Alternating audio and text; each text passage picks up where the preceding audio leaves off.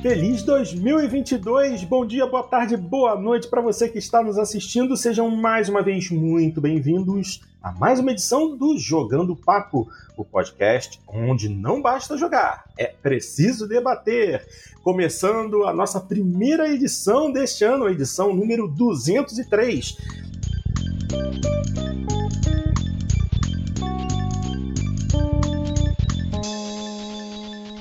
E eu de cara já peço desculpas a vocês, porque no fim da última edição, ano passado, eu havia dito que é, na semana seguinte teríamos essa edição de hoje e acabou não acontecendo, então ficamos sem dar os, nas nossas é, mensagens de Natal, de fim de ano, de Feliz Natal, Feliz Ano Novo. Então a gente já começa o programa de hoje é, desejando um excelente 2022 para todos vocês que nos acompanham sempre e é um prazer enorme estar de volta depois desse pequeno hiato, um, um, leve descanso, mas voltando com tudo, bastante coisa, inclusive nessa edição de hoje, sexta-feira, dia 14 de janeiro de 2022.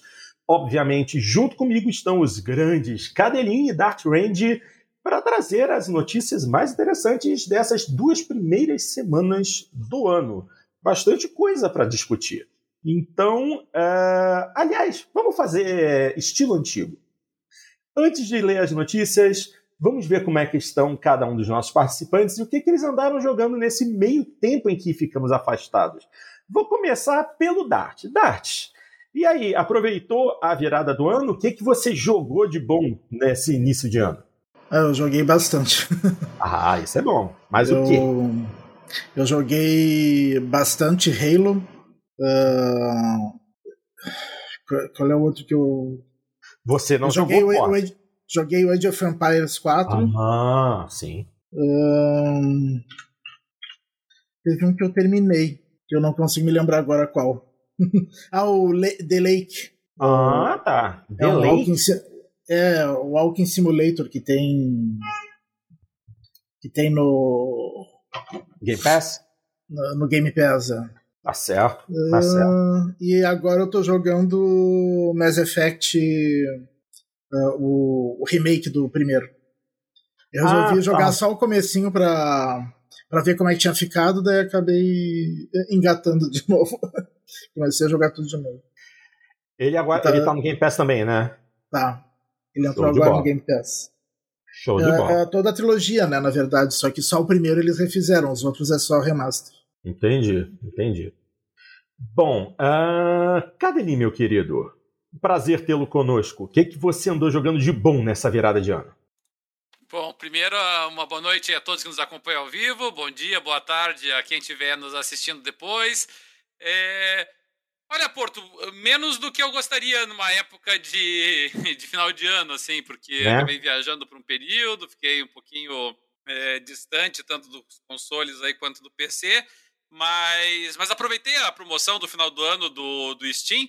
Uhum. Então eu passei assim jogando vários jogos uh, bem indie, sabe, no, nesse período. Eu joguei o, o, o, Dust to the End, que é um, é um survival ali que você fica é, passeando por um, pela Wasteland, como se fosse virado no, no Fallout, no, uhum. no Wasteland mesmo.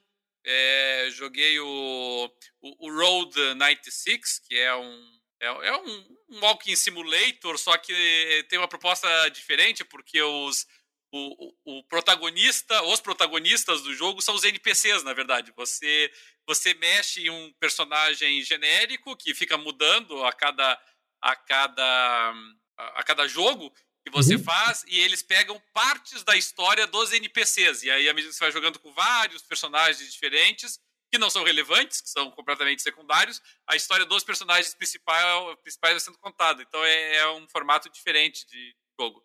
Eu, eu joguei bastante o Wilder Myth. O Wilder Myth é um jogo de. É um, é um roguelike que você é, monta meio que uma, um esquadrão, olha assim, para para navegar num, cenário de vários combates de é, esquadrão, só que por turnos, assim. É, uhum. É, ele tem um componente de RPG, mas ele é bem interessante, porque você pode. Ele é totalmente customizável, e aí as cenas vão mudando e vão usando assim os personagens que você tem, e, e, e ele tem um período de, de tempo, então os personagens se aposentam, é, outros surgem, né, para continuar a história. Ele é bem interessante. Eu estou jogando, ainda não terminei o, o Opus, é, é, Echo of Starsong, que é um adventure e assim, é um adventure assim, com tão poucos elementos de quebra-cabeça e, e de interatividade que ele é quase uma visual novel, assim, que ele conta a história é, no futuro distante, ali de um, uma relação amorosa, basicamente, ali. É o, você é, o, é um, um idoso se relembrando do que aconteceu 60 anos antes, quando você conheceu uma outra personagem, o amor da tua vida e tal, e aí você meio que reconstrói é, toda a história aí que aconteceu com eles. Aí pegar o que mais? Eu joguei bastante Griftland, joguei o Imposter Factory, que é da mesma empresa de fez o To The Moon, que é espetacular. Eu joguei bastante Rocket League também nesse período. Foi basicamente isso, ou seja, menos do que eu gostaria. Por... Dart, ele falou que jogou menos do que gostaria. Imagina se ele tivesse jogado tudo o que ele gostaria. É. Quanto tempo uh, ele ia ficar falando aqui? E eu esqueci de falar de dois jogos que eu joguei e terminei nesse ah, é? período. É? Sério? Então vamos lá, lembrou, fala pra mim. O Call of Duty Vanguard, que eu comprei na promoção de fim de ano. Você gastou dinheiro num COD?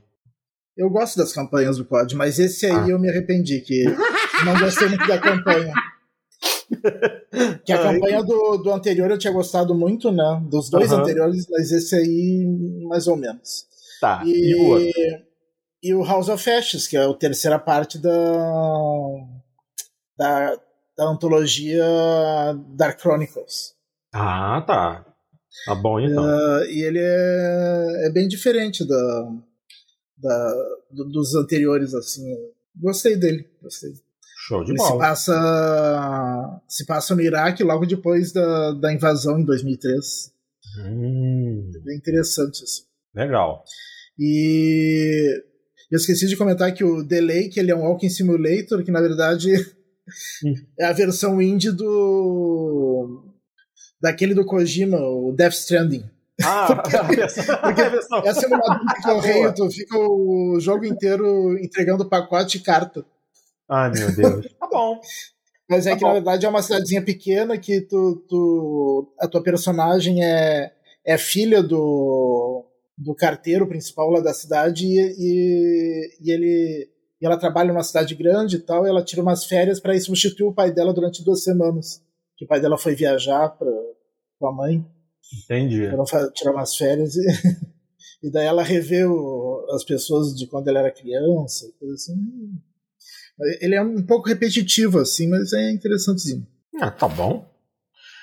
Bom, e assim, uh, vocês não precisam nem adivinhar o que, que eu joguei durante todo esse período que eu continuo jogando, né? Desde novembro.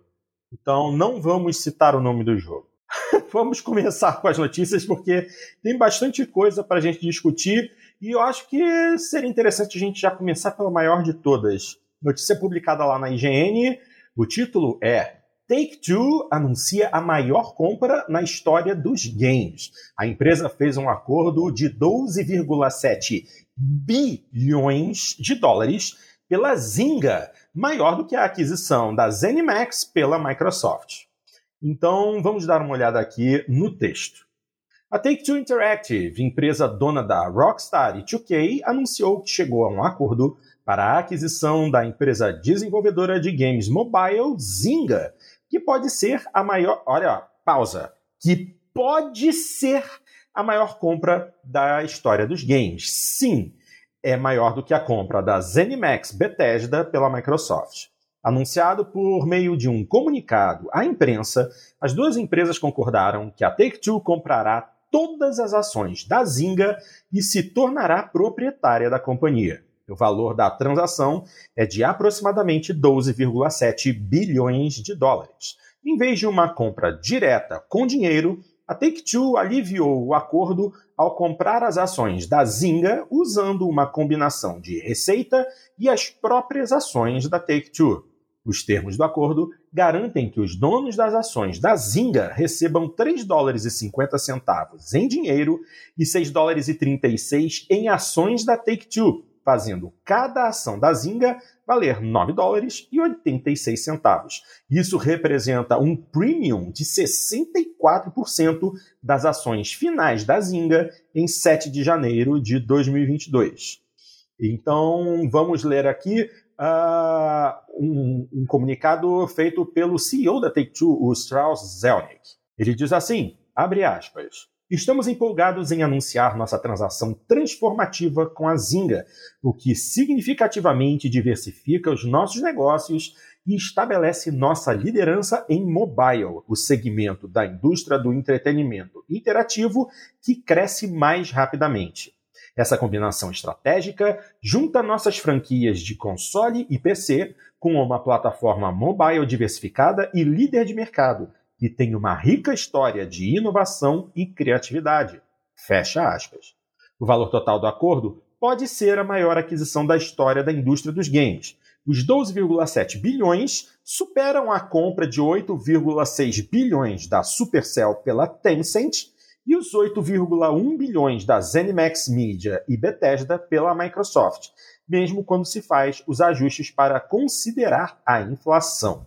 A Zynga é uma das desenvolvedoras de games mobile de maior sucesso. A empresa criou Words with Friends, Farmville e Harry Potter Puzzles and Spells. Atualmente, a companhia trabalha em Star Wars Hunters, um game de Nintendo Switch com lançamento previsto para este ano. E a notícia diz isso, mas assim, eu realmente me surpreendo como uma desenvolvedora de games mobile conseguiu. E vamos lá, uma desenvolvedora de games mobile conseguiu superar é, o valor de todas as desenvolvedoras que, que pertenciam ao grupo ZeniMax. A Bethesda é apenas uma delas. A compra é, incluiu várias outras e ainda assim uma desenvolvedora, uma única desenvolvedora mobile valeu muito mais do que tantas outras. Eu, eu, assim, não, não consigo é, medir o, essa, essa diferença, esse tamanho dessa diferença. Eu sei que o mercado mobile é muito quente, porque afinal de contas, né, é, quase toda a população do planeta tem um smartphone no bolso atualmente. Então, realmente, é um mercado é, muito, é muito grande. mais gente do que, do que o de consoles e PC. É, consoles e PC somados realmente ficam abaixo, mas será que a Zynga vale tudo isso? Eu, eu Não, impressionado. E surpreende mais também porque os jogos dela já, já, já, já foram. já tiveram mais na moda do que agora, né? Agora nenhum tá, tá na crista da onda, como se diz assim, nenhum deles tá no auge, né? Exatamente. Não, é, isso é o que me deixa realmente mais surpreso. A Zynga já teve muitos títulos há alguns anos atrás que estavam bombando, estavam fazendo Claro que ainda dinheiro. devem ser bastante jogados, mas eles não são mais os mais jogados como eram antes. Né? É, é, exatamente por isso. É, e assim, também, também é interessante é, lembrar que a Zynga teve alguns títulos grandes, mas como, como é, o mercado de games mobile é muito volátil, Uh, hoje, se você me perguntar o que, que a Zynga tá, tem de bom, assim, talvez o Farmville, como foi citado na, na reportagem, e só. Nada mais me vem à cabeça de grande que a Zynga esteja, é, esteja representando hoje no mercado mobile. Eu tô até dando uma olhada é que, aqui. É que esses jogos uh, que, que dela, que são tudo freemium, né? Uhum. Eles são, eles dão rios de dinheiro mesmo quando já não estão mais fazendo tanto sucesso, né? Porque quem fica jogando ainda é justamente os viciados que gastam dinheiro no jogo. Né? É, e acredito que realmente devam ter ainda alguns grandes títulos que estejam é, até hoje fazendo muito sucesso. Eu, inclusive, estou abrindo aqui, estou vendo aqui uma lista de, de jogos uh, da Zynga por data. E assim, observando os últimos é, cinco anos, não tem nada de grandioso em, em nome, em nome de jogo. Uh, o último grande nome que eu vejo aqui, é um, o último grande lançamento que eu vejo aqui deles é de janeiro de 2014. CSR Racing, que eles, inclusive, eles compraram da Natural Motion. Era um, foi um título desenvolvido pela Natural Motion, eles compraram e estão representando o jogo. Foi uma compra, uma compra de 500 e, 527 eh, milhões de dólares. Quer dizer, é, eles até eles nem são muito desenvolvedores, não. Eles são mais realmente de adquirir produtos criados por outras empresas e representá-los. Eu estou vendo aqui, uh, eles têm alguns títulos em nome deles. Words with Friends, uh, CSI Crime City, uh, mas a grande maioria dos jogos é, na verdade, são, foram produzidos por outras empresas. Market Zero, OMG Pop, BuzzMonkey, Natural Motion, Super Labs, Peak Games. Eles são mais especialistas mesmo em pegar um título de uma empresa pequena e fazer o marketing deles. Eles compram o, jogo e botam, carimbam lá o nome deles e o jogo faz sucesso. Mas é, observando aqui, Durante o ano de 2020, que é a última é, informação que tem disponível, o, a receita deles foi de 1,97 bilhão de dólares. Ou seja. É, é isso que eles, que eles são atrás. É, mas 1,97 bilhão e a compra foi de, de 12,7 bilhões aproximadamente, ainda é uma diferença é. bem grande. Eu Demoraria realmente... 12 anos para se pagar, né? exatamente, exatamente. E, mais uma vez, mercado de games mobile bastante volátil. Não dá para ter certeza que isso seria um valor. É, um valor é, seria um lucro recorrente. Poderia haver uma variação muito grande aí. A não ser que eles comprem algum outro jogo que, que entre no mercado fazendo sucesso. Já que esse é mais ou menos o modelo que eles é, utilizam, né?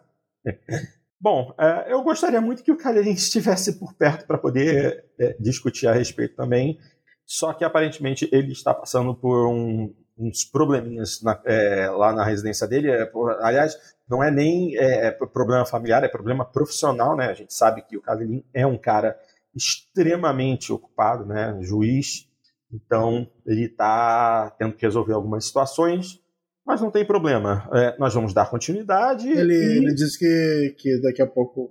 Beleza. Então, vamos em frente, porque tem bastante coisa para discutir.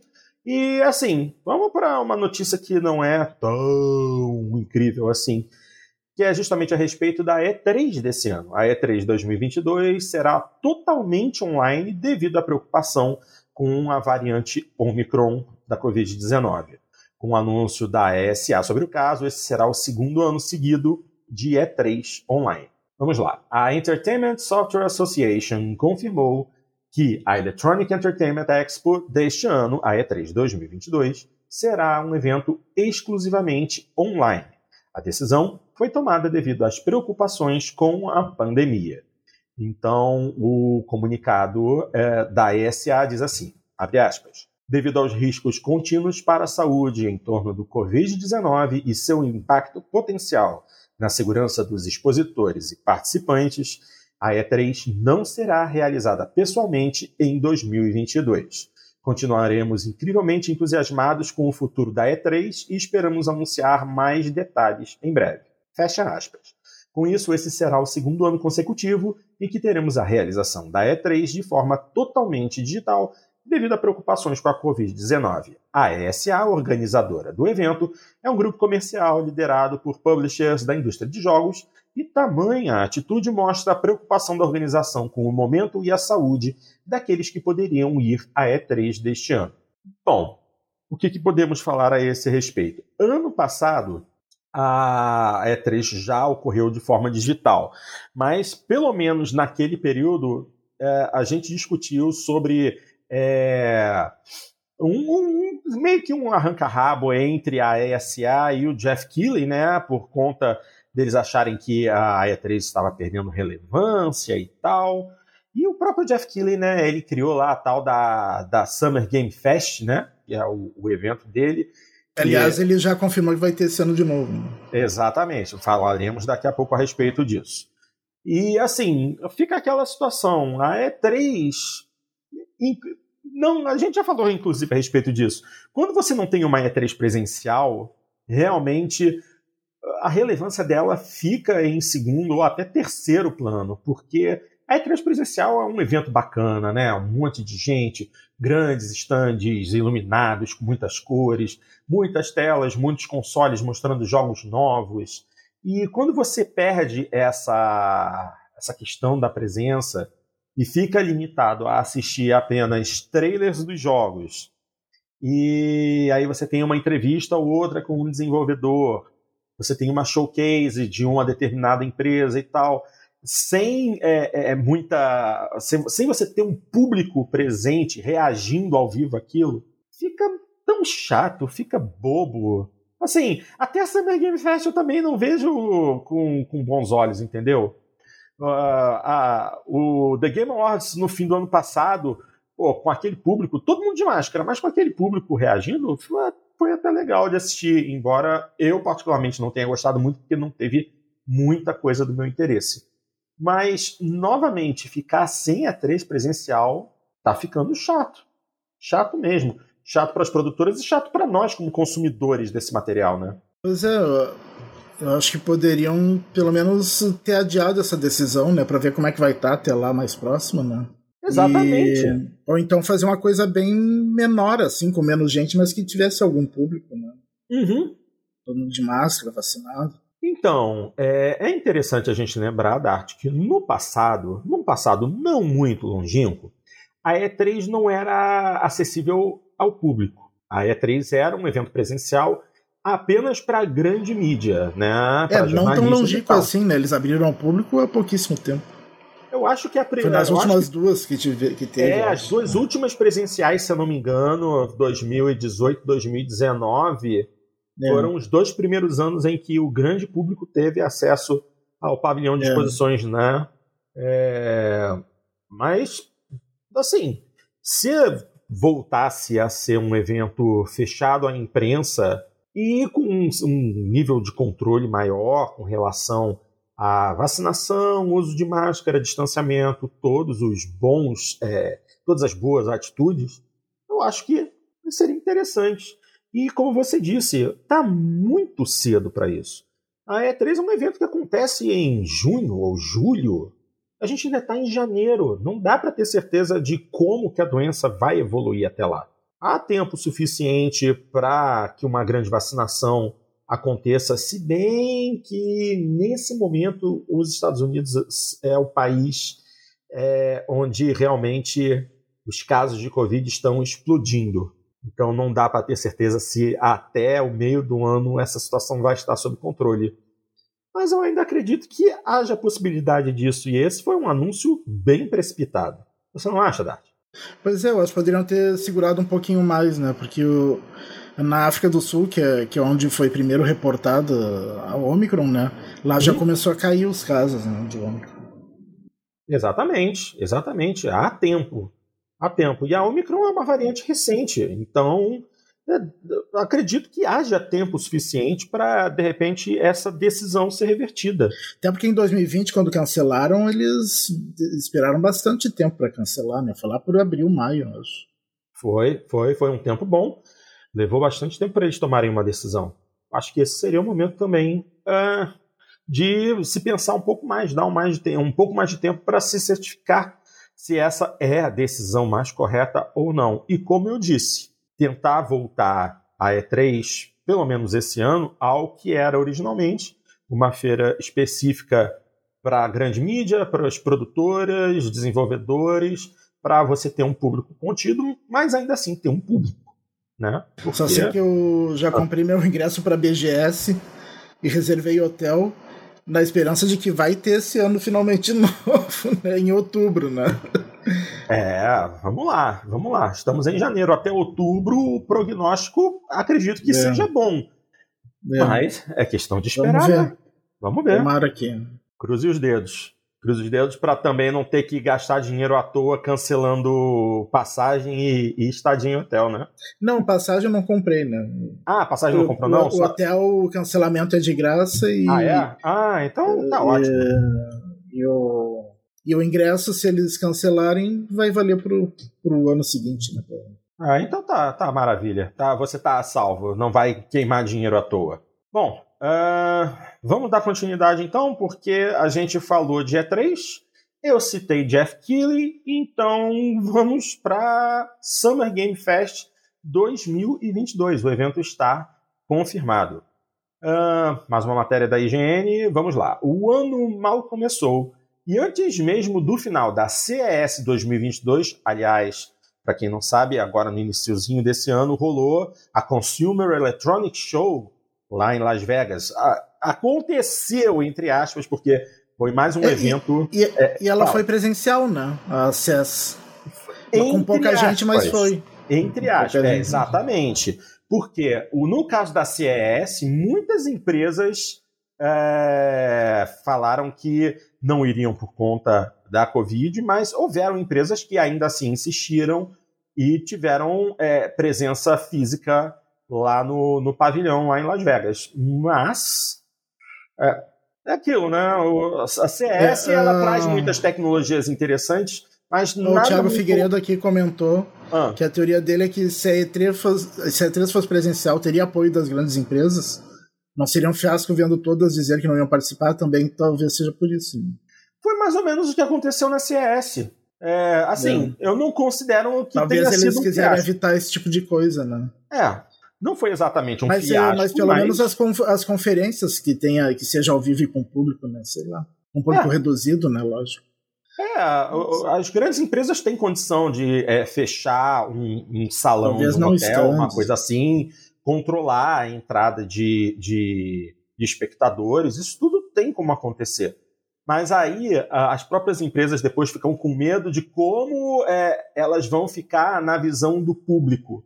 Ah, eles não é, é, eles, eles visam mais o lucro e preferem botar todo mundo num espaço fechado, a risco de, de se infectar, do que fazer uma apresentação online. Tem esse tipo de coisa. Tem gente que julga esse tipo de situação também. É, nós estamos vivendo um momento muito complicado para o próprio ser humano. Mas fazer o quê? Vamos lá. Então vamos falar sobre a, a Summer Game Fest. Uh, claro, se meu navegador ajudar. Ah, aqui está. Então vamos lá. O ano mal começou e antes mesmo do final da CES 2022, Jeff Keighley, produtor do Oscar do videogame, o The Game Awards, confirmou que teremos uma nova edição do Summer Game Fest, a revelação foi feita em sua conta oficial no Twitter, onde ele compartilhou os primeiros detalhes do evento. Uh, além disso, Kili também avisou que logo revelará mais novidades no site oficial. Como seu anúncio fala do retorno do evento no verão norte-americano, a expectativa é que tenhamos essa nova edição entre fevereiro e março desse ano, como aconteceu em 2021. O site do evento ainda mostra uma série de marcas conhecidas como parceiros do evento, como 2K, Electronic Arts, Amazon Games, Devolver Digital, Blizzard, Capcom, Bandai, Sony, Xbox e tantas outras, o que pode significar que as primeiras novidades de alguns dos jogos mais esperados de 2022 podem vir logo no início do ano. Bom, é, se for do jeito que foi ano passado, não tivemos assim grandes novidades. Mostraram alguns trailers interessantes, como o Jeff Keighley sempre faz ele tira algum do bolso, bota na mão de uma produtora, mostra aí um trailer de um joguinho novo que você esteja produzindo. É, eu não me lembro de nenhum grande jogo mostrado na, na Summer Game Fest do ano pra passado. Pra falar a verdade, eu não me lembro de nada de, de interessante, assim, da última Summer Game Fest, assim. Exatamente. A última Summer Game Fest, assim, também, também um, acabou ficando um evento tão irrelevante, né? Porque não mostraram nada de grandioso nada de nenhuma novidade. Ela só teve certa relevância em 2020 porque não teve E3, nem digital, né? exatamente, exatamente. Agora, o que esperar de um evento desse? Eu, honestamente, não sei o que esperar. Temos tantos jogos que foram apresentados durante o The Game Awards que ainda estão em estado muito inicial de desenvolvimento, e em três, quatro meses no máximo, não dá para mostrar nenhuma grande novidade. Não acho que não vai rolar nenhum trailer bombástico, nem nada disso. Talvez alguma pequena evolução no desenvolvimento de algum dos títulos que foi apresentado, é, que foram apresentados durante o The Game Awards. Mais do que isso, acho impossível. não sei, né? Estão falando em março, março, fevereiro ou março. A única coisa que eu espero em março é Gran Turismo 7, que está prometido para 4 de março, né? Fora isso, eu não tenho nenhuma nenhuma é, perspectiva ou expectativa de nada. Eu acho que você também está completamente sem expectativa de nada, né, Dart? Não. É. Estamos. Oh, oh, oh. Deixa eu ver a carinha dele. Beleza. Então, Cabelinho, a gente estava. Eu comentei a respeito da E3 2022, que já foi anunciado que vai ser completamente online esse ano. E eu e Dart concordamos que eu acho que é muito cedo para tomar essa decisão. O que, que você acha? Porque o próprio Dart citou que a, a variante Omicron, que é a variante que todo mundo teme agora, é, foi primeiramente identificada na África e ela foi rapidamente controlada. Nós ainda estamos em janeiro. A E3 só deveria ocorrer lá para junho ou julho. Será que tomar essa decisão tão cedo, logo no iníciozinho do ano, não é um pouco antecipado demais? É, eu, eu, acompanhei a discussão, porque eu estava com o meu microfone, eu vi de fora do ar ah, aqui, mas tá eu, tava, eu consegui ouvir.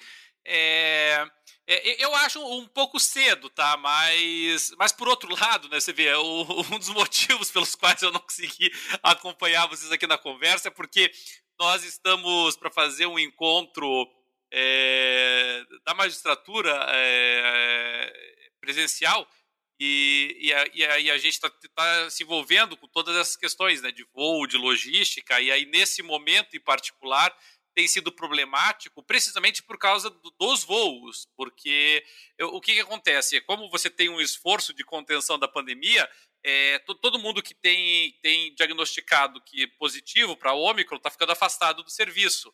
E isso, obviamente, está esvaziando a quantidade de pessoal disponível para os voos, em particular, uhum. né? Porque você tem uma coisa limitada de, de pilotos, copilotos, comissários de bordo, e existe um mínimo necessário para que eles possam atuar. É, isso já aconteceu muito fortemente nos Estados Unidos e agora tem afetado também o Brasil, porque a gente tem tido essa quantidade de casos. É, felizmente, é, me parece, não sou nenhum técnico na área, né, não, não, não, domino isso, mas felizmente me parece realmente que no caso da Omicron a gente está é, realmente numa variante muito moderada do coronavírus. É, felizmente, é, me parece que os índices de letalidade dela têm sido baixos por enquanto, ainda é cedo, né? Mas, mas parecem ser baixos. E, e, e, ao que tudo indica, eu tenho ouvido isso de várias fontes, aí sim fontes mais técnicas, né? É, ao que tudo indica, ela pode realmente sinalizar a normalização, por assim dizer, da, da Covid, né? pelo menos a, a, predominância de duas variantes, a, a Delta e a Omicron, com a Omicron dando a Delta para fora, e e com a tendência de que a Omicron, ou até algumas variantes talvez mais é, contagiantes, mas de menor é, potencial lesivo, é, se tornem as variantes dominantes. O que nós, assim, a gente preferia se livrar por completo dela, né? Mas uh, o mínimo que a gente pode esperar, então, seria é, esse. Então, dito isto, Porto, eu acho realmente um pouquinho um, um pouquinho cedo. Mas, por outro lado, é, são eventos muito grandes, que envolvem muita gente e envolve, principalmente para eles, uh, os compromissos das empresas de participarem. Então, assim, mesmo que o pessoal da organização da E3 estivesse muito confiante de que em junho e julho a situação já estaria bastante normalizada, uh, ela conta com a desconfiança e a preocupação em todos os aspectos, né? desde aspectos uh, importantes, é, sanitários, realmente de de contenção pandêmica, é contra outros menos nobres, né, mais relacionados realmente a impacto comercial, marketing, relações públicas, porque tudo isso entra na jogada, né? A, chega lá uma empresa e diz, não, nós estaremos na E3. Aí vai aparecer alguém dizendo, mas em plena pandemia, em pleno aparecimento da Omicron, vocês estão dizendo isso? E aí até você explicar que é, focinho de porco não é tomada, né? Até você explicar que, não, mas é daqui a 4, 5, 6 meses, é, essa é a posição momento, porque nós apostamos que não vai, que, que vai haver uma melhora. Não, não tem, entendeu? Até você chegar nisso já fez um estrago de relações públicas gigantesco para ti. Então, então eu compreendo. É, eu compreendo essa, é, essa decisão nesse aspecto, sabe? Eu acho uhum. realmente cedo para você bater o martelo já e, e, afastar, mas eu compreendo por conta dessa dessa preocupação, porque é um evento que você precisa ter muitas confirmações das empresas. E aí, assim, se a empresa diz, não, não, eu vou esperar até maio para confirmar, não dá, né? Um evento desse tamanho não dá, não é um é, evento não rola. que você mexe dois pauzinhos, está resolvido. Verdade, verdade. Bom, com relação à E3 é isso. Agora, é... voltando rapidamente à questão da Summer Games Fest. Você lembra de algum jogo da, das últimas edições do, do evento do Jeff Keighley, alguma coisa que foi interessante, Cadelinho? Porque eu e Dart, a gente não consegue lembrar de nada. É, veja, eu, eu sempre fui muito assim como vocês, né? Sempre foi um evento assim que eu vi com muito eh, maus olhos, na verdade, porque é, eu sou da velha guarda, não adianta, né, Porto? Eu sou da época em que, assim, é feira de videogame, é feira de videogame, é convenção, é conferência, é, é apresentação ao vivo do pessoal, o pessoal ali na interação direta com o público, o pessoal na interação direta com a, com a, com a imprensa, pessoal na interação direta com a indústria também, uhum. é, apresentando as coisas ao vivo. É, é, é, muito diferente do, desse formato virtual que a gente tem visto, sabe? E, e, esse formato virtual, assim, para mim, para esses eventos, não, não, sei, ele não, não me encanta, sabe? A uhum. impressão que dá é que é tudo muito ensaiado, é tudo muito programado, é tudo muito controlado para o meu gosto. É, eu, eu, eu, gosto da, da parte mais caótica, sabe, das feiras, da, das conferências, das convenções e tal, porque eu acho que ali você tem realmente um sentimento maior, não só de confraternização, não só de, de, de eh, como é que para ficar uma coisa meio filosófica assim, né? Aquela aquela ágora, né? Aquela, aquele compartilhamento de energia, assim, mas Sim. mais importante, né? Fica uma coisa mais, mais é, humana, fica uma coisa assim mais é, é, despida de formalismos, assim. Que eu não vejo nesses, nesses eventos online. Não adianta, assim, sabe? ele parece, realmente ele me parece muito ensaiado. E aí assim, ah, mas você nunca foi na E3. Eu nunca fui na E3. Mas, eh, mas é diferente, você vê a cobertura ao vivo, né? você vê que a apresentação está sendo feita naquele instante, você vê que as pessoas que estão lá é, estão compartilhando naquele momento. É, é diferente de você estar tá vendo o cara ali se apresentando na frente de duas, três, quatro, cinco mil pessoas, é de um cara é, transmitindo da casa dele, apertando play para rodar o trailer gravado. É, não é a mesma coisa. É, não, sem dúvida nenhuma. Pô, quantas vezes a gente não assistiu a apresentação com público e tal, em que eles vão jogar o jogo e apresentam algum problema. Isso é uma demonstração de que é uma, algo real, né? Você, você até pode criticar, aí, ó, tá dando problema na apresentação. Mas é aquilo, é uma demonstração de que não é, que é ensaiado, mas ao vivo a coisa é diferente, né? Pode, podem acontecer problemas. Quando você tem simplesmente uma pessoa sentada, sentada na frente da tela do, do, do computador, olhando para uma webcam, falando: ah, o nosso jogo tem isso, isso, isso, isso, assista agora o trailer. Não há interação, não há calor humano, não há nada. Você não está compartilhando esse momento com ninguém. Parece que é um, uma coisa criada só para você. E isso, assim, não, não é para mim uma coisa boa, né? Acho que para ninguém é muito boa para a produtora do jogo, para a desenvolvedora que não está tirando dinheiro do bolso para montar um stand, alugar cadeiras, mesas, monitores, levar os, os, os consoles, montar tudo, configurar tudo. Isso tudo é um problema para uma desenvolvedora, mas é, é aquilo, né? essa doença aí, esse vírus realmente está modificando a forma como as coisas acontecem e para muito pior, infelizmente. É, e, e, e, no caso específico da Summer Game Fest, tem um outro componente, Porto, que é o fato, assim, é o, o Thiago até destacou aqui no chat que a, a, a Summer Game Fest ela é muito quebrada. É, é ela é realmente ela é muito esquisita, né? Porque é, você vê, se a gente pegar 2021, a, a Summer Game Fest foi assim, do início de junho até quase final de julho. Foi, foi, assim, foi mais de um mês, não foi nem um mês, foi mais de um mês é, de supostos eventos da Summer Game Fest. Então, eh, e aí você pensa assim, bom, então para eu eh, ter uma visão compreensiva da, e global da Summer Game Fest, eu tenho que estar todos os dias, por 40, 50 dias da minha vida, é, vendo qualquer coisinha que eles vão querer colocar ali. Então, eu acho que isso é uma, é uma, uma grande indicação de que não é um mesmo evento, né? É só assim, vai colocando as coisas, vai distribuindo. Ah, qual que é o dia melhor para você? Ah, o melhor dia para você é sexta-feira, às quatro da manhã? Então tá bom. Então, Summer Game Fest, sexta-feira, às quatro da manhã. Qual é? Então, isso não é, não é um evento, não é uma conferência, não é uma feira, não é nada parecido. Então, é, é uma das razões, realmente, que eu, eu não consigo entender ela, sabe? Eu não consigo. É, eu, eu preciso. Não. Mas, é, para mim, eventos de games, eles têm que ser concentrados.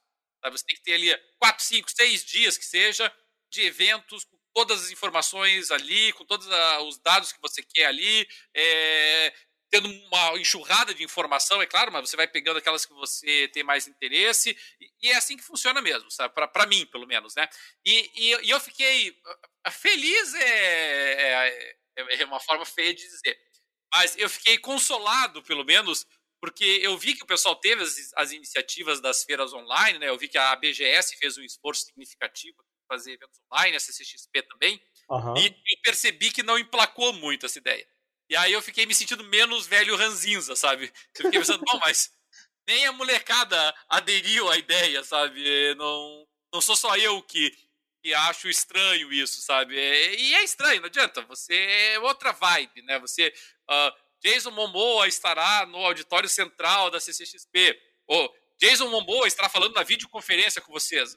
É a mesma coisa. E as pessoas estão loucas pelo, pelo retorno do, do da, dessas feiras presenciais, né? A CCXP, é. o, prim, o, primeiro lote, aquele lote promocional de Black Friday, esgotou rapidinho, né? É, da BGS eu já comprei, inclusive. É, da BGS eu comprei. Espero que tenha esse ano. Né? Nisso nós estamos juntos. É. É, vocês já, vocês já estão prontos para a BGS, né? Agora é só rezar para que ela aconteça. Bem é. Espero que até lá as coisas já estejam. É, valendo lembrar, e não custa nunca a gente dizer isso, né, Dart? A, a BGS sempre prestigiou o Jogando Papo, nos dando é, credenciais de imprensa, sempre foram muito atenciosos, muito, muito queridos conosco, e ainda assim toda BGS a gente vai lá e compra os nossos ingressos, sabe? Mesmo tendo quase Sim, é. certeza é. que a gente vai ganhar depois a, o, o, de imprensa por dois motivos. Bom, primeiro para não correr risco, né? E segundo, é. também para prestigiar uh, o evento, né? Não importa. É, e, e também o ingresso, quanto mais cedo compra, mais barato é, né? Então, para segurar é. o preço mais barato, caso não consiga presencial. Né? É. Tá certo.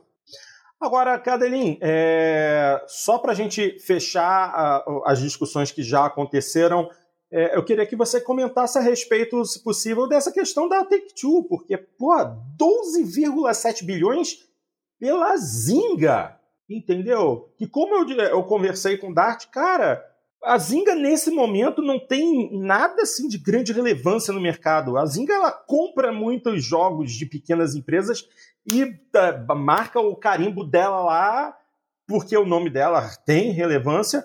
Mas assim, é uma empresa que pouco produz e muito é, se aproveita. E, pô, 12,7 bilhões? Mais do que a aquisição da ZeniMax, que, pô, é o somatório de várias grandes desenvolvedoras, várias desenvolvedoras de, de, de grande qualidade. Você acha que esse valor aí não foi um pouquinho demais? Eu sei que o mercado de jogos mobile é, é muito mais é, lucrativo até do que o mercado de jogos para consoles e PC, mas não foi um pouquinho demais?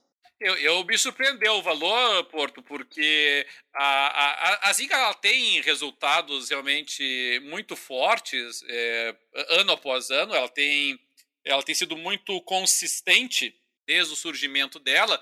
E, e, principalmente durante a pandemia, ela teve assim uma, um faturamento muito grande. Ela disparou assim o faturamento dela, é, chegando próximo à casa ali de, é, de 2 é, bilhões. Né? Ela estava uhum. lá em 1,7 em 2020, chegou a chegar em quase 2 bilhões em 2021. É, mas ainda assim, é, você pensar aí no negócio de 13 bilhões para a Zinga, né, é uma visualização aí da, da Take-Two para um crescimento constante na próxima década, nos próximos 15 anos, né, para você ter um retorno desse investimento, é, é muito significativo. Então, me surpreendeu o valor total do negócio. É que quando a gente entra nessas cifras, Porto, assim, é, o, o que envolve essa negociação está muito além da nossa capacidade de análise. Né? Por mais que eu tenha lido e li bastante artigos, artigos é, de revistas importantes, a, até da, da, própria Nasdaq a respeito da, é, das, do comportamento das ações, li sobre a, o artigo que a Forbes escreveu sobre a aquisição da, da, da Zinga, mas é, é realmente extraordinário assim, né, o valor que eles estavam dispostos, porque realmente a gente pressupor que ela vai se manter, é, você está pensando aí pelo menos em 7, 8 anos para você reaver esse dinheiro que foi, foi investido ali. Então, é, realmente é, é, surpreendente, né? Agora, por outro lado também, né? Você pegar aqui assim, a, só as ações da Zinga, elas, é, elas subiram é, é, constantemente por bastante tempo e de repente tiveram uma queda. Elas uhum. caíram, se não me engano, caíram no ano passado aí em torno de 40%, mais ou menos. Uhum. Investiu na Zinga e estava esperando aí. Os, os day traders da Zinga uhum. se deram mal nessa brincadeira aí, sabe? E, e, ela vinha de um cenário nas ações em que ela estava caindo bastante. Por isso mesmo que eu achei que, a, que o valor ficou meio alto, sabe? Porque ela vinha sistematicamente caindo nas suas ações, muito embora os seus resultados financeiros estivessem altos. Então, realmente me surpreendeu o Porto, mas é aquilo que eu falei, é, são valores tão elevados e uma, um escopo tão grande de uma negociação dessa que é muito difícil para nós, pobres mortais, aqui, avaliarmos tudo que estava envolvido. Talvez, talvez se as ações estivessem alta, teria sido muito mais o valor, né? É. talvez é eles tenham esperado baixar bem para fazer essa conta. É, o, o Thiago perguntou aqui se, a, se o motivo, talvez, da aquisição fosse que a, a, a Zinga poderia oferecer para a Take-Two algum tipo de, de, de, estrutura que a Take-Two fosse precisar. Eu não consigo visualizar isso. Também assim, não. É, também não, não me passa pela cabeça, não. Porque, é, porque a Take-Two assim, é muito grande. Assim, a, Zinga, é, a Zinga fazia muito dinheiro, mas a, a, a Take-Two, é, ela realmente, ela mesmo no ano bom da Zinga, ela fazia assim metade do faturamento da Take-Two. É muito maior do que a Zinga. E então, consigo visualizar, sabe? Não, não consigo pensar assim em alguma propriedade intelectual específica da Zinga que a Take-Two tivesse algum interesse é, em particular, assim. Realmente é difícil dizer. Agora, a Take-Two, ela tem, ela tem crescido sistematicamente também ao, no, no, tempo, né? Ela era uhum. uma empresa é, grande ali em 2016, 2017, e, e, e durante a pandemia ela virou uma empresa, uma empresa absurdamente grande, né? Ela, ela praticamente dobrou o faturamento dela nos últimos quatro anos. É uma coisa extraordinária. Então ela virou realmente um, uma, uma monstruosidade, assim. É. O, o Thiago disse que vai que a Zinga tá desenvolvendo um novo GTA e ninguém sabe ainda. É, pode ser, pode ser. Se essa for. Se ah. esse for é, o, o motivo, aí tá explicado. Rapaz inocente. Que menino inocente. Ah, como se a Zinga tivesse know-how para algo desse, desse calibre. É, o, o, que eu queria saber, na verdade, assim, sendo bem sincero, é, é, é Suponho que dê para encontrar essa informação, eu nunca procurei ela. Mas eu queria algum dia ver é, qual é o, o, o, papel que cada uma das empresas que compõem a Take-Two é, representam no faturamento da Take-Two, né? Porque isso deve ter alguma essa informação em algum lugar, eu nunca procurei isso, né? Porque a, a Take-Two, basicamente, ela tem duas grandes empresas, naturalmente, né? A Rockstar e a 2K. Sim. Então, são as duas grandes empresas da, da Take-Two. As outras delas ali são muito pequenininhas, uhum. para pensar. Então, é, quem, quem, quem, puxa elas ali, sem dúvida nenhuma, são essas duas. Porque o que mais que a Take-Two tem é, é Private Division, com o, o Kerbal Space Program, ou com é, Ancestors, né? São, são empresas são produtos pequenininhos, né? É, exato. Ah, eu acho que a, que a Rockstar deve, deve faturar mais do que a 2K, porque... Ah, com certeza. Porque o, só o GTA V. Só o dinheiro que, que, é, só o dinheiro que GTA Online fatura aí. É assim, é assim, né? Eles deram a Take Two, né? ou melhor dizendo, a Rockstar deu umas cagadinhas recentemente, né? Mas não foi suficiente para abalar porque muita gente ainda queima muito dinheiro com GTA Online. Saiu recentemente uma DLC com uma, uma nova história, né, rolando dentro do, do GTA Online, que inclusive envolve. Eu não sei nem qual é o rapper, não sei se é o Jay-Z, não sei quem é, um grande rapper aí que é, é, é personagem dessa DLC. O que eu acho uma sacanagem, porque eu acho que isso deveria de ser um capítulo para ser colocado na história do jogo e não no GTA Online, mas obviamente eles têm que faturar dinheiro de alguma maneira, né? Ah, tirando grana dos pobres mortais, nós. Então, quer dizer, aquele modelo de The Lost and Damage e a balada do Gay Tony, acabou. Porque DLC que você só recebe dinheiro uma vez para Rockstar não vale mais a pena. O DLC tem que te garantir dinheiro contínuo. É. É, é que assim, a, uma coisa que pode explicar isso é o fato assim de que a, a Take-Two ela tem três estúdios que, que desenvolvem games mobile. Nenhum deles vocês vão conhecer, provavelmente. Né? Vai ser é, é, o Social Point, o uhum. Dot e o, e o Nordius. É, não, provavelmente vocês não conhecem nenhum deles. O Nordius tem um joguinho de futebol lá, que é tal de Top Eleven, nunca ouvi falar. Nem eu. Uh, esse Dots tem um, tem, um, tem um joguinho chamado Dots, que eu confesso que também nunca joguei na vida. e, e, o, e a Social Point, que talvez é, seja aí a empresa mais antiga e bem estruturada deles, é mesmo assim, se pegar aqui os jogos que lançaram, é, é Dragon City, Monster Legend, World Life, Taste Town, World Chef. Nunca ouvi falar dessas porcarias. então eu acho assim que é, talvez o, o, que a Take-Two esteja pensando é esses meus estúdios não estão me dando entrada, penetração no mercado mobile. Então ela disse, ah, vou pegar uma empresa que sabe o que está fazendo é. em vez de ficar investindo nesse pessoal. É, deve ser isso aí mesmo. Eles estavam procurando uma forma de penetrar no mercado online, o que eles tinham não era suficiente, aí eles quiseram entrar de cabeça, mas, pô, ainda assim, muito dinheiro. Bom, boa sorte para Take-Two. Vamos em frente, porque agora que Cadelinho está em definitivo conosco, temos aqui mais é, quatro notícias, duas notícias interessantes e duas notícias WTF, então vamos lá.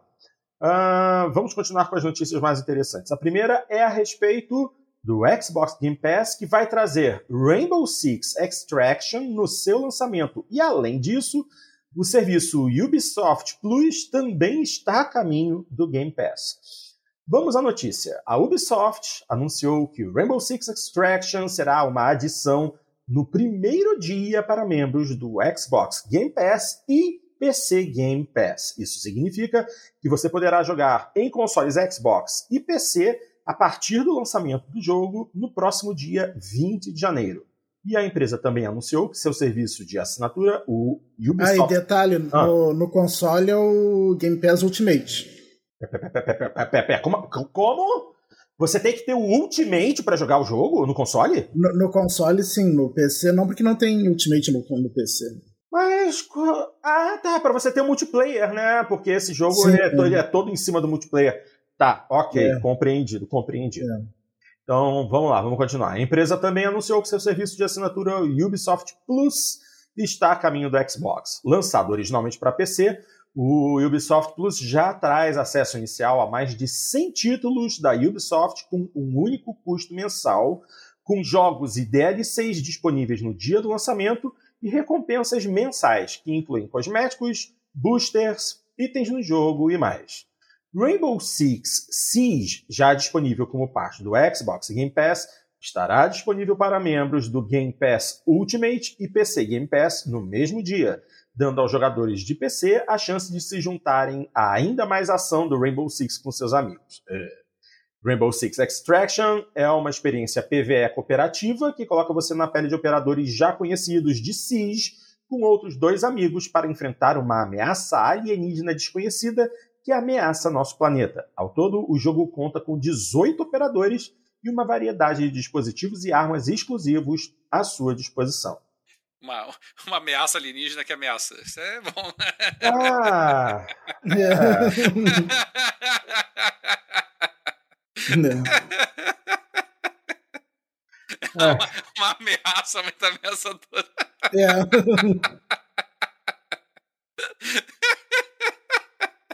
Só rindo mesmo, né, Carolinha? assim, o nome disso é, é, é tá faltando tá faltando é, é, é, tá faltando imaginação, né? Só pode. Bom, vamos lá. Uh, ao disponibilizar, uh, eu vou fazer agora a leitura de uma declaração feita pelo Chris Early, que é vice-presidente sênior de parcerias estratégicas e desenvolvimento de negócios da Ubisoft. Nossa!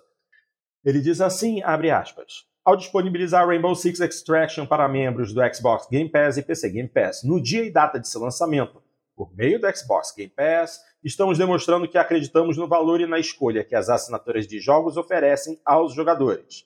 Rainbow Six Extraction para membros do Xbox Game Pass e PC Game Pass é apenas o começo. Por fim, ofereceremos o serviço de assinatura Ubisoft Plus aos proprietários de Xbox para que eles possam aproveitar toda a extensão de nossa biblioteca de jogos, incluindo novos lançamentos em seus consoles. Bom, a Ubisoft confirmou que tanto Extraction quanto Siege é, chegam no Game Pass no próximo dia 20, mas ainda não definiu data para o Ubisoft Plus no Xbox. Então.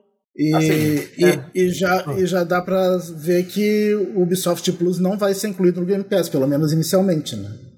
Vai Exatamente. ser pago à parte. Vai ser pago à parte. Então fica uma, fica uma, uma situação interessante aí, né?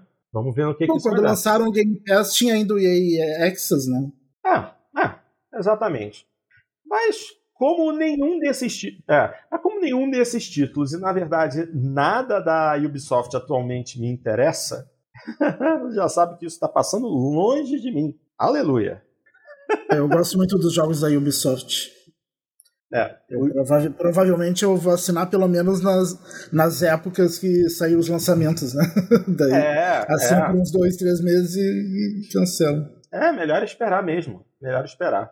Bom, vamos em frente ou, Cadeirinho, você gostaria de citar, fa fazer algum comentário a respeito disso? Porque honestamente. Sobre Distraction, não. e sobre o Ubisoft Plus. ah, é, esse, esse é interessante porque foi uma previsão que curiosamente nós fizemos aqui, para quem assistiu, acho que ou quem ouviu, né, nosso podcast faz o quê? Dois, três podcasts atrás que nós falamos, a gente até traçou um paralelo na ocasião com o que a Amazon Prime vinha fazendo, né? Uhum. A, a, gente explicou naquela ocasião que a Amazon Prime ela oferecia outros canais é, que não estavam incluídos na assinatura. Era o caso da Paramount, é o caso da é, do Stars, aqui é complicado, né? Tem o Star Z, tem o Star Plus, o Star Z, na verdade. É, então ele, o, o, aquele Nick lá da Nickelodeon também. Então, o que, que a, a, Amazon fez? Né? Ela tem a assinatura da Amazon Prime, que você tem acesso ao conteúdo da Amazon Prime, mas ela eh, viabilizou na sua plataforma, com pagamentos e mais através do, uh, sistema de pagamentos uh, proprietário da Amazon, uh, o, a assinatura dessas outras, desses outros canais. Né? Uhum. E aí uhum. eles se incorporavam, através desse pagamento adicional, à assinatura do Prime. E, e nós dissemos que isso era uma coisa possível para a Microsoft no futuro, eh, caso uh, ela quisesse ampliar a, a, a, oferta de serviço dentro da Game Pass, eh, sem, que, sem ter que ficar pagando preços extraordinários por por jogos é, mais famosos de algumas empresas. Então, o, fato da, da Ubisoft Plus estar vindo para o Game Pass, ainda que mediante assinatura específica, praticamente confirma aquilo que nós dissemos. E, e, eu não duvido nada de que outros, outros serviços vão, vão seguir o mesmo caminho, sabe? Eu não, não duvidaria que outras, é, outras plataformas hoje existentes, depende até o o, aqueles Humble Bundles, entre outras, possam passar a integrar também desse, nesse formato. Então eu achei muito interessante. O, o que me chamou a atenção, só Porto, mas, hum. mas existem várias razões para isso, né? É o fato de que a, a, o Steam nunca pensou em fazer o mesmo. É, o Steam nunca pensou em, é. em ter um serviço de, de, de assinatura para começo de conversa, muito menos o de sediar outros serviços de assinatura.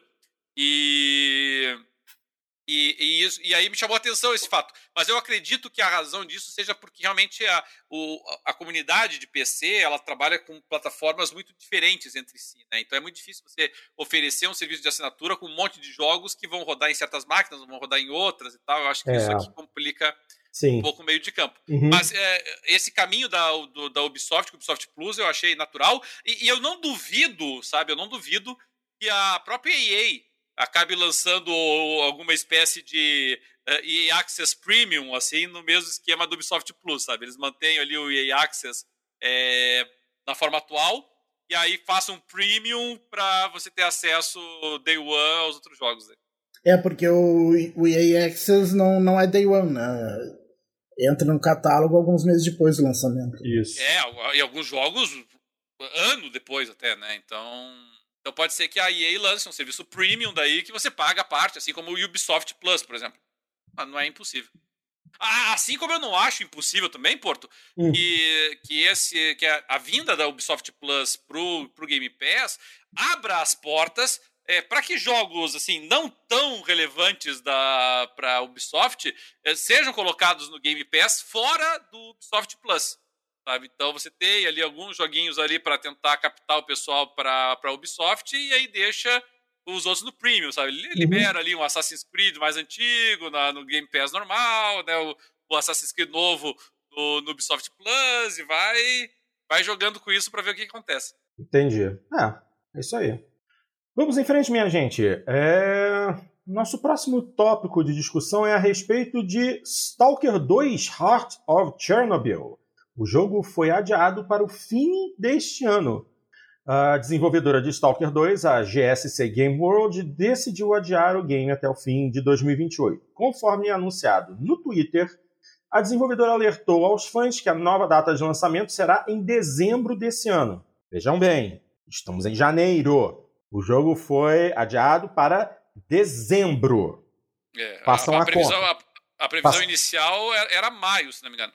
Tá, Façam a conta. É, então, agora eu vou ler o anúncio da desenvolvedora. Tomamos a decisão de, adiar, de adiar o lançamento de, Star, de Stalker 2 Heart of Chernobyl para 8 de dezembro de 2022. Estes sete meses adicionais de desenvolvimento, sete. Então, mais 5 maio, né? Era para maio, porque aí, se era para maio, adicionou sete meses de dezembro. Deve ser isso. É. Tá. É, eu, eu, eu, acho que era maio, tá? Não, não tenho certeza, mas acho que era maio. É, porque, assim. Não, mas sete, sete meses dá bem certinho. Maio, dezembro é sete meses. É. Se for maio, tudo bem. Por mais falar. Assim, para mim ficou mal escrito, porque a gente tá em, em, em janeiro e eles falam em sete meses.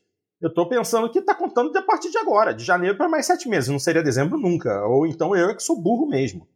Mas não, não, não é, é, é, sete meses da data da emissão. Da data original. Ah, tá. Isso. Porque eu estava por fora da data. Então, aí faz sentido. Esses sete meses adicionais são necessários para atingir nossa visão e estado desejado do game. Stalker 2 é o maior projeto da história da GSC e exige testes e polimento precisos. Sabemos que o desenvolvimento deve demorar o tempo que for necessário, especialmente no caso de um projeto como esse. Fecha aspas. Aí Será agora... que eles não poderiam apressar um pouquinho e fazer seis meses em vez de sete meses? Porque lançar jogo em dezembro é uma data meio ruim para lançar, né? O ideal seria novembro para pegar mais compras de fim de ano, coisa. É. Dezembro já é muito. Bom, olha só, é, é, um jogo é um jogo complicado, né? É um daqueles que está no que chamam de development hell, o inferno do desenvolvimento, porque eu vou ler aqui a, a, o restinho da matéria e vocês vão entender. O adiamento de Stalker 2 provavelmente desapontou os fãs, alguns que esperam o lançamento do game há quase uma década. Stalker, Stalker 2 teve um ciclo de desenvolvimento bizarro e complicado. O jogo foi anunciado em 2010 e cancelado um ano depois. Em 2012, relatos surgiram dizendo que o game estava em desenvolvimento sem data de lançamento antes da notícia em 2018, confirmando que a GSC estava trabalhando no título. Em outro ponto da declaração da GSC, a equipe destaca que a decisão de adiar o game, entre aspas, não foi fácil, mas que isso deve permitir que eles entreguem um game que atinja as expectativas. A declaração termina explicando aos fãs que mais informações, atualização e demonstrações do jogo chegarão no devido tempo e que o time tem um empolgante e importante ano pela frente. Mas, recentemente, Stalker 2 esteve no holofote da comunidade gamer, pois a GSC anunciou que o jogo teria NFTs em game. E após má recepção dos fãs, revogou a decisão em pouco menos de uma hora. É, quem tem tem medo. Tem muita gente que está voltando. Tem, tem, tem empresas aí que estão é, metendo o louco em questão de NFTs, mas tem gente que está voltando atrás. Essa semana veio a decisão da SEGA, que, que ia lançar material NFT e pulou fora. A Konami decidiu vender NFTs das, das suas franquias, das suas IPs, a torto e a direito e o público ficou furioso. Pô, até Peter Molyneux, o francês maluco, reapareceu dizendo que estava desenvolvendo um jogo que é totalmente baseado em NFTs e teve gente que comprou NFT do jogo, que ainda está em desenvolvimento. Meu Deus do céu. Cara, que mundo complicado. Isso que, o, isso que o Peter Molyneux já teve um jogo, né, que, que acabou não saindo, te lembra? No... Foi. Kickstarter. Foi. Já, pegou um dinheiro. Já deu um calote aí. É, deu um calote legal. Pegou muita grana, o jogo sumiu. Aí agora ele vem falando que é um jogo todo baseado em NFTs. Quer dizer, tá, tá complicado esse negócio. Ainda bem que o pessoal aí da, da GSC decidiu voltar atrás.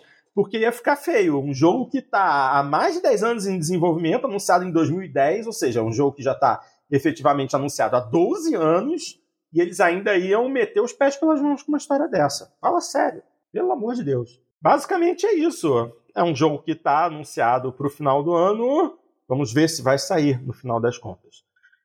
Bom, olha só, tem mais duas notícias para a gente discutir aqui. E são duas notícias que eu classifico como WTF. What the fuck? Porque, assim, a, a primeira, a segunda é mais bizarra ainda, mas essa primeira já é bizarra. Escutem bem. Nova coleção de esmaltes desbloqueiam itens em Forza Horizon e Halo. A coleção deve ser lançada globalmente em fevereiro. Vamos, vamos aqui a notícia, que é interessante. Uma nova parceria entre o Xbox e a marca de esmaltes OPI está para ser lançada e permitirá que você desbloqueie skins em jogo para Halo Infinite e Forza Horizon 5 que combinam com os cosméticos da vida real. Ah, eu tô muito velho para esse tipo de coisa. Sério. Bom, é. Ah, não, Porto, mas uh, hum. tu, como fanático pelo Forza Horizon 5, tu não, não, tu não pode ficar sem essas coisas. Não, não, não, não, não, não, Pelo amor de Deus. Skin pra carro. Não pode ficar sem essas skins. Ah, você tá louco. Você tá louco, cachoeira. Pelo amor de Deus. Não, não, não vou chegar a esse ponto mesmo. Bom, deixa. Cara, sabe o que é o pior? Na reportagem que foi publicada pela IGN Brasil, tem imagens das skins e Cara, mas que coisa ridícula! Absolutamente ridícula. Mas deixa, deixa eu fechar aqui a leitura da, da reportagem. Anunciada no blog da Xbox, a coleção OPI versus Xbox inclui 12 tons de esmalte. Mas eu não ouvi ah. falar dessa marca, já ouviram falar não, dessa marca? Nem eu. Uh, a coleção API versus Xbox inclui 12 tons de esmalte diferentes e foi lançada no site ulta.com, bem como na loja da Ulta, nem sei o que é ULTA, e será lançada globalmente em 1 de fevereiro em diversos varejistas.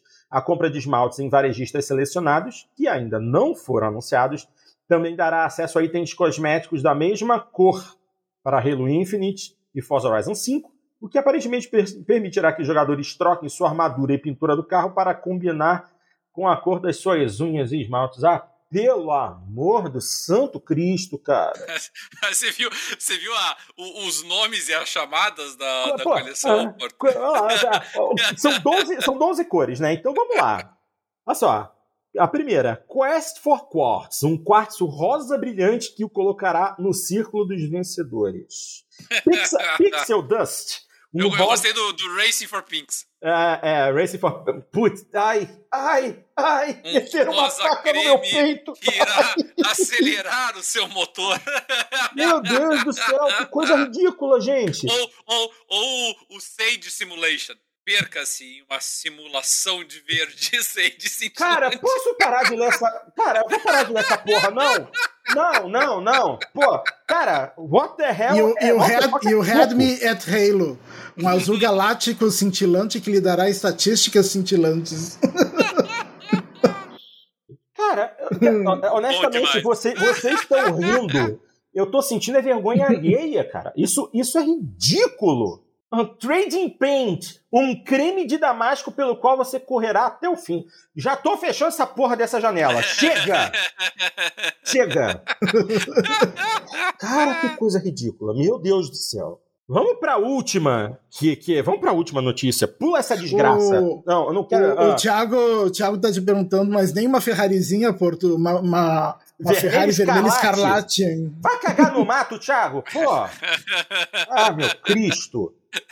Cara, que coisa ridícula, cara. A que ponto que chegou o marketing? Pelo amor de mas Deus. Mas é que o, o, o Porto, não sei, se, não sei se já tiveram oportunidade de encontrar o Porto no, em qualquer jogo de corrida, é, é, ele leva a sério as pinturas dos carros dele, assim, sabe? Não, não tem muita coisa extravagante, assim, sabe? Eu coloco lá meu, meu uma Ferrari com decal de anime japonês. Não, eu não tenho problema com a isso. Do, a do Porto tá na pintura original, né? Não, não, não, não, não. Eu não tenho, eu não tenho problema com isso. Você falou de uma, uma, uma Ferrari com um decal de personagem de anime, isso tem um nome no Japão, Itacha. Que é, que é o que é realmente são os carros que são decorados com pinturas de corrida só que essas pinturas contêm personagens de desenhos animados, de animes, né? Como se fossem patrocinadores. Eu entendo isso, entendeu? Eu entendo isso. Eu tenho carros e taxa na minha coleção do Forza Horizon 3, do Forza Horizon 4 e ainda não tenho nenhuma no 5. No 5 eu tenho pego pinturas realistas de carros de competição. Ah, ainda não peguei nenhum taxa. Mas, assim, esse negócio. Pô, você. A, a cor do esmalte para botar a mesma cor no carro, então na armadura do Halo. Cara, isso é o fim da picada. Pelo amor de Deus, isso é o marketing do mais baixo, do mais reles. Isso é completamente desnecessário, inútil e bobo. Meu Deus é, do céu. O que, eu, o que eu achei interessante é que, assim, eu não conheço essa marca de esmalte em Nem particular e, e, e, não sei se o público-alvo deles são garotas é, mais jovens, tal, talvez seja. Mas, mas me chamou a atenção porque, assim, independentemente de você ter como público-alvo é, é, garotas ou adolescentes ou mulheres jovens, o, dois jogos em particular, tanto o Halo quanto o. e, e principalmente Forza Horizon, uhum. sem, sem, absolutamente nenhum sexismo nisso, mas é, é fato notório que a, a, a, a, demografia desses dois jogos é predominantemente masculina. Né? Não são jogos assim com grande apelo para o público feminino. Ou, arrisco dizer que até Halo mais do que, do que Forza Horizon. Sim. Então, então me chamou a atenção o, o, os jogos que eles escolheram fazer isso, né? Porque se você é, faz isso em jogos que, que tem um apelo maior para a democracia, democracia feminina, e tem vários jogos que se enquadram nisso, o próprio Minecraft, é, é, The Sims, é, é, o Roblox, né? Tem muitas, muitas, muitas meninas que jogam no Roblox, é, é, pegar até ou, ou, até, até outros jogos assim que, eh, que, que, são mais unissex, né? Skyrim, por exemplo, né? Ou GTA, por que não? Então até teria mais sentido. Agora eu achei interessante a escolha Forza Horizon, cara, que escolha interessante. É, completamente sem sentido. Ah, chega de falar disso. Vamos para outra notícia. What the fuck? Porque realmente essa daqui eu, tam, eu, eu, eu, também eu não consigo compreender a racionalidade dessa decisão. Sony deve produzir mais PlayStation 4 em 2022 para suprir demanda de PlayStation 5. Ah? essa, chamada foi muito engraçada. Foi, foi, foi, foi, meio sacanagem da imprensa, mas foi muito engraçado. Gente, honestamente, deixa eu, ler, deixa eu ler aqui essa reportagem, ela foi publicada eu, no Tecmundo. Eu acho que o PlayStation 5 estava comprar o PlayStation 4, o PlayStation 3. Bom, vamos lá. Olha só. É, como, como eu disse, reportagem publicada no Tecmundo. Se uma informação divulgada pela Bloomberg acabar se confirmando em algum momento, é provável que a Sony produza mais unidades do PlayStation 4 ao longo de 2022, o que mudaria um pouco seus planos, tendo em vista que aparentemente a ideia da companhia era encerrar essa atividade ainda no ano passado. Segundo a Bloomberg, esse aumento na produção do PlayStation 4 se daria pelo fato da empresa japonesa ainda não ter componentes para produzir unidades suficientes da plataforma da geração atual. Logo, a ideia seria que o mercado recebesse cerca de um milhão de unidades do videogame lançado em 2013 no decorrer dos próximos meses. Ainda conforme o site, isso ajudaria a comunidade a aproveitar boa parte dos lançamentos deste ano, tendo em vista que muitos deles serão cross-gen.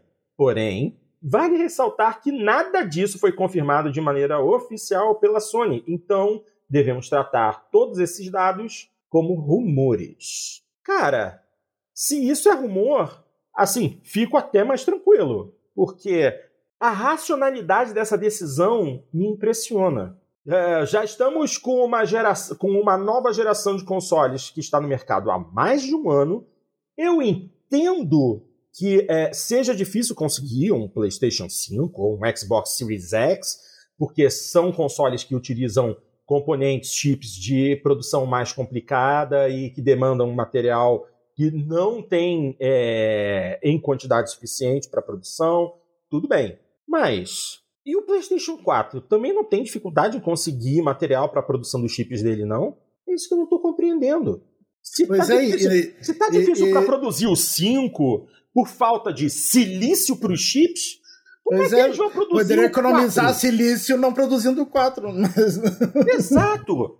Enquanto isso, a Microsoft confirmou que é, ano passado, é, aliás, ano passado não, em novembro de 2020, a produção de todos os consoles da geração anterior foi 100% encerrada, ou seja, Xbox One, One S, One X não tem mais, e agora eles só produzem Series S e Series X. E o Series S está vendendo bem, tem em quantidade. Nos Estados Unidos, onde todo mundo reclama de falta de console, você entra em qualquer loja e tem Series S. Você pode entrar na nova geração no console mais barato. O X ainda está difícil, o PlayStation 5 ainda está difícil. Quer dizer, qual seria a racional? Eu não entendo, não, tem, não é uma decisão racional. Ok, é rumor. Mas se confirmarem isso, o que, que leva a esse pensamento? Porque eu mesmo já estou duvidando da minha capacidade de não comprar um PlayStation 5 até março. Depois que eu vi os trailers de Gran Turismo 7 rodando em 4K 60, e uns comparativos com Gran Turismo Sport e Gran Turismo 6 no Play 3, cara, eu tô, eu tô duvidando que eu vou gostar de, de GT7 no Play 4. Eu quero jogar GT7 no Play 5. Quer dizer, eu quero Play 5, não quero Play 4. Produzam mais Play 5, pô.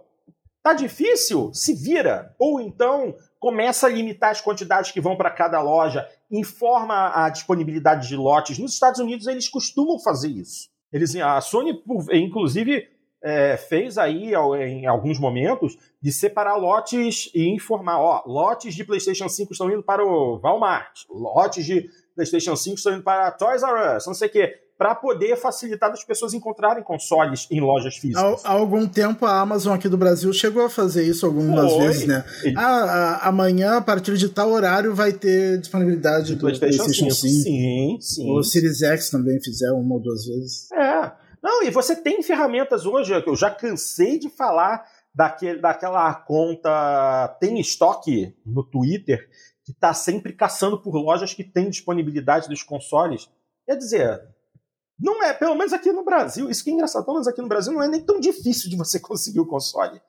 É, os americanos reclamam demais. Agora, produzir PS4? Nessa altura do campeonato, pô, que produzam o PS4 Pro, então né? Porque pelo menos ele é um pouco mais potente. Agora, dizer que vão vender, vão voltar a produzir é, milhões de unidades de PlayStation 4 para que os jogadores possam aproveitar, os jogadores já, já estão cansados disso.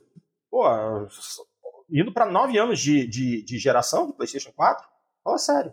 Não consigo entender isso. Algum de vocês poderia tentar botar um, um pouco de razão na minha cabeça pela qual a Sony estaria tomando uma atitude dessas? É, nesse caso aí, Porto, eu até fui até o artigo original da, da Bloomberg, e que, que inclusive foi a, a, própria Bloomberg que fez essa chamada bem sacana, né? De dizer que a, a Sony ia, ia responder a demanda de PS5 fabricando mais PS4. Mas, assim, é, o, o, artigo deles ele é escrito pelos dois correspondentes asiáticos uhum. da, da Bloomberg. É um que é sediado no Japão, e uma outra que fica na, na China. E só que assim, o, o, o artigo inteiro da Bloomberg não, não, cita fonte, né? Ele só fala fontes.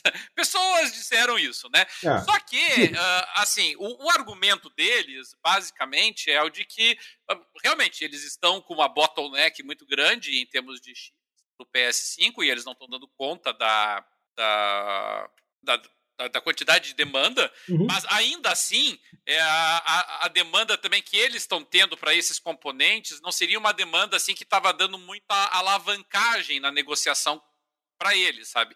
Então eles acharam que assim, se você acrescentar à demanda atual a, a demanda também para produzir mais PS4, eles teriam mais alavancagem na negociação porque eles teriam que pedir mais peças.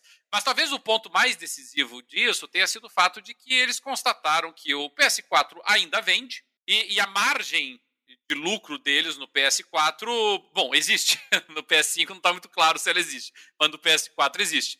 Então, então a partir daí dá para a gente entender né, que eles tenham feito uma avaliação de que ainda há margem para a venda do PS4 e que o PS4 daria um retorno de lucro para a Sony que compensaria você investir mais um ano em produção. Porque a gente tem que lembrar que o, o Xbox One, seja na versão original, seja na versão X, ele já deixou de ser fabricado desde 2020, na verdade. Uhum. O, o PlayStation 4 é que continuou sendo fabricado em tese até o ano passado. É, se eles vão continuar fabricando ainda esse ano, nós não sabemos. Eu, eu acho assim, a, a notícia da Bloomberg eu acho verossímil. Eu, eu entendi assim que é, tudo bem, requer outras peças, são peças menos avançadas, não são os mesmos tipos de chips, então eles poderiam aproveitar é, produtos que não necessariamente competiriam com a demanda atual do PS5. Ok, ok. Tem algum, tem algum sentido. Mas, mas se a intenção deles é né, achar que a pessoa que está procurando o PS5 vai comprar qualquer console que esteja disponível no mercado, não acho que seja isso, não. Porque se fosse isso, como vocês mesmos apontaram, Porto, o Série S estaria vendendo, né? estaria entrando nessa, nesse, nessa lacuna, e não está. Se não está, é porque as pessoas que estão querendo o PlayStation 5 querem o PlayStation 5, não querem qualquer outro console. Assim, é, é, eu entenderia essa decisão da Sony de aumentar a produção do PlayStation 4 é, por dois motivos. Primeiro, um console cuja produção é bem mais barata, um produto que já teve o, sua, o seu desenvolvimento amortizado por vendas anteriores, um console que vendeu muito bem. Se eles estivessem procurando é, entrar num mercado é, novo, um mercado em que eles tiveram pouca penetração inicial, o que já não é nem mais o caso, porque o PlayStation 4 já é, assim, já foi um console tão bem vendido em todo o canto do planeta que eu, eu, essa é uma hipótese que eu não, não leva em consideração. Agora, quem, quem tem PlayStation 4 tem PlayStation 4. Quem não tem, digamos, no Brasil, é, ok, no Brasil você encontra muita gente com Play 2, Play 3, eu até entendo, meu vizinho aqui em cima tá jogando no Play 3. Mas é, seria interessante se ele viesse com um preço muito competitivo, o que a Sony não vai fazer. É, isso, isso nem apareceu na notícia, né, Porto? Em nenhum momento foi dito, ah, estamos produzindo o console mais barato para mercados emergentes. Exatamente, é. Isso não, não foi, isso não foi dito. É, eles querem, eles querem vender o console para garantir que as pessoas tenham acesso aos, aos jogos. Estranhíssimo isso. Muito estranho. Muito estranho. Por isso mesmo que eu falei que essa é uma notícia, what the fuck? Porque realmente é, não, não, não, não consigo computacionar essa informação na minha cabeça. que termo horroroso. Bom, minha gente, é isso. Gostariam de adicionar mais alguma coisa? Uh, ou a gente pode terminar essa edição de hoje? Uh, não, da minha parte, só desejar um feliz 2022 para todos os nossos ouvintes, pessoal que nos acompanhou na, na, gravação de hoje. Nós nem anunciamos a gravação de hoje, né? Então, o pessoal que apareceu ali já e viu ali o sinal de que nós estávamos gravando e resolveu dar um oizinho ali para nós, a gente sempre agradece, não é, Porto? É, muito e, bom. E, bom, eu vou registrar aqui, já que eu, eu fui convidado, o Porto já participou do passado, eu vou participar na semana que vem do, do podcast do nosso querido Fábio Scrinfa. Opa, Ele show. me convidou aí, vai ser dia 19 a, a gravação, a transmissão, então o pessoal aí que quiser é, ouvir depois o, pod, o podcast, a gente não sei ainda exatamente sobre o que a gente vai falar ao todo, certamente vai falar sobre games, deve falar sobre outras coisas também. Ah, pode ah, ter certeza achei... disso. Quem assistiu, quem assistiu o meu, é. viu que os, os assuntos variaram, foram para todo canto. Foi uma longa, foi uma longa conversa, né? Foi, foi, mas, foi mas foi muito bom, justamente porque uh, saiu de um tópico para o outro, para o outro, para o outro. Acho esse tipo de papo muito legal. E é, pode ter certeza que eu estou assistindo. Dia 19 estarei lá, essa semana aí ele, ele entrevistou até a Miss Brasil, inclusive, essa semana aí que passou. Foi, foi, Ele foi. Tá, tá curtindo e é bem bacana aí. A gente já se conhece desde a época do portal Xbox lá. É sempre bom rever os amigos. E é um prazer aí participar com o Fábio, a quem eu agradeço desde já aí pelo convite. É, e adorei a chamada, né? Porque ele falou que a conversa vai ser comigo, o Cadelinho, o portador do Mijonir da Justiça. boa, boa. Boa. portador do Justiça. Tá bom, então. Show de bola. Fábio é muito bom, tem umas sacadas muito boas. Show de bola. Uh, Dart, alguma coisa? Não. Só, só feliz 2022 aí pra todo mundo. Vamos lá. Show de bola. Então, minha gente, estamos chegando ao final de mais uma edição do Jogando Papo e, como sempre, a gente agradece a galera do chat do YouTube que esteve conosco hoje. É, o, o, programa realmente apareceu muito em cima da hora, é, mas ainda assim tivemos a galerinha participando. Então, vamos agradecer ao Alexandre Santiago, como sempre, está sempre com a gente o grande Tiago Figueiredo, o geógrafo, Rafael Mano do Céu, também a Nina, que esteve com a gente lá no chat, o André de Carlo Antônio, é, nome novo no chat, muito prazer e muito obrigado por estar conosco, e também o Olinto 117. Opa, esse daí é, é, é parente do John 117, pelo jeito, né? Então, cuidado, cuidado aí é, quando você estiver navegando por um, por um Halo aí no espaço. Minha gente, muito obrigado pela força que vocês sempre nos dão. É um prazer tê-los conosco durante as gravações.